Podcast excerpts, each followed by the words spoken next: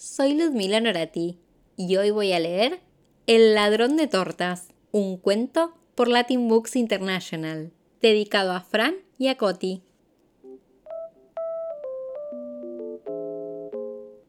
Era la mañana del cumpleaños de Francisco. Papá había horneado una enorme torta de cumpleaños, llena de mermelada y crema. ¿Podemos probarlo? preguntaron Fran y su hermana menor Connie pero papá les dijo que tendrían que esperar a la fiesta. Oh, dijo Connie, mientras ella y Fran subían a su habitación.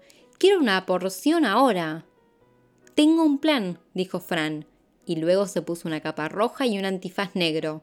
Este es un trabajo para... el ladrón de tortas y su secuaz, la chica Cupcake.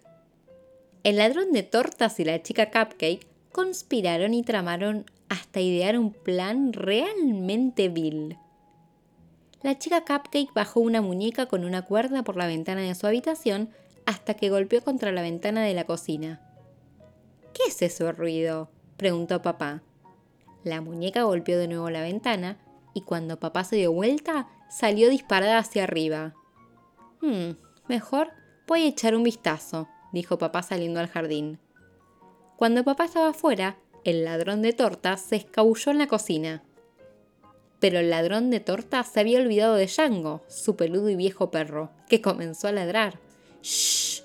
¡Silencio! susurró el ladrón.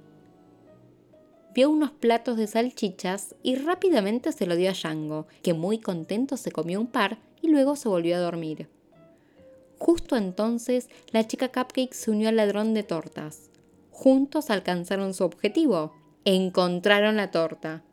Cuando se la estaban por comer, de pronto retumbó una voz. No tan rápido. Soy super papá. En cuanto vi la muñeca, descubrí su plan. Ustedes supervillanos están en grandes problemas.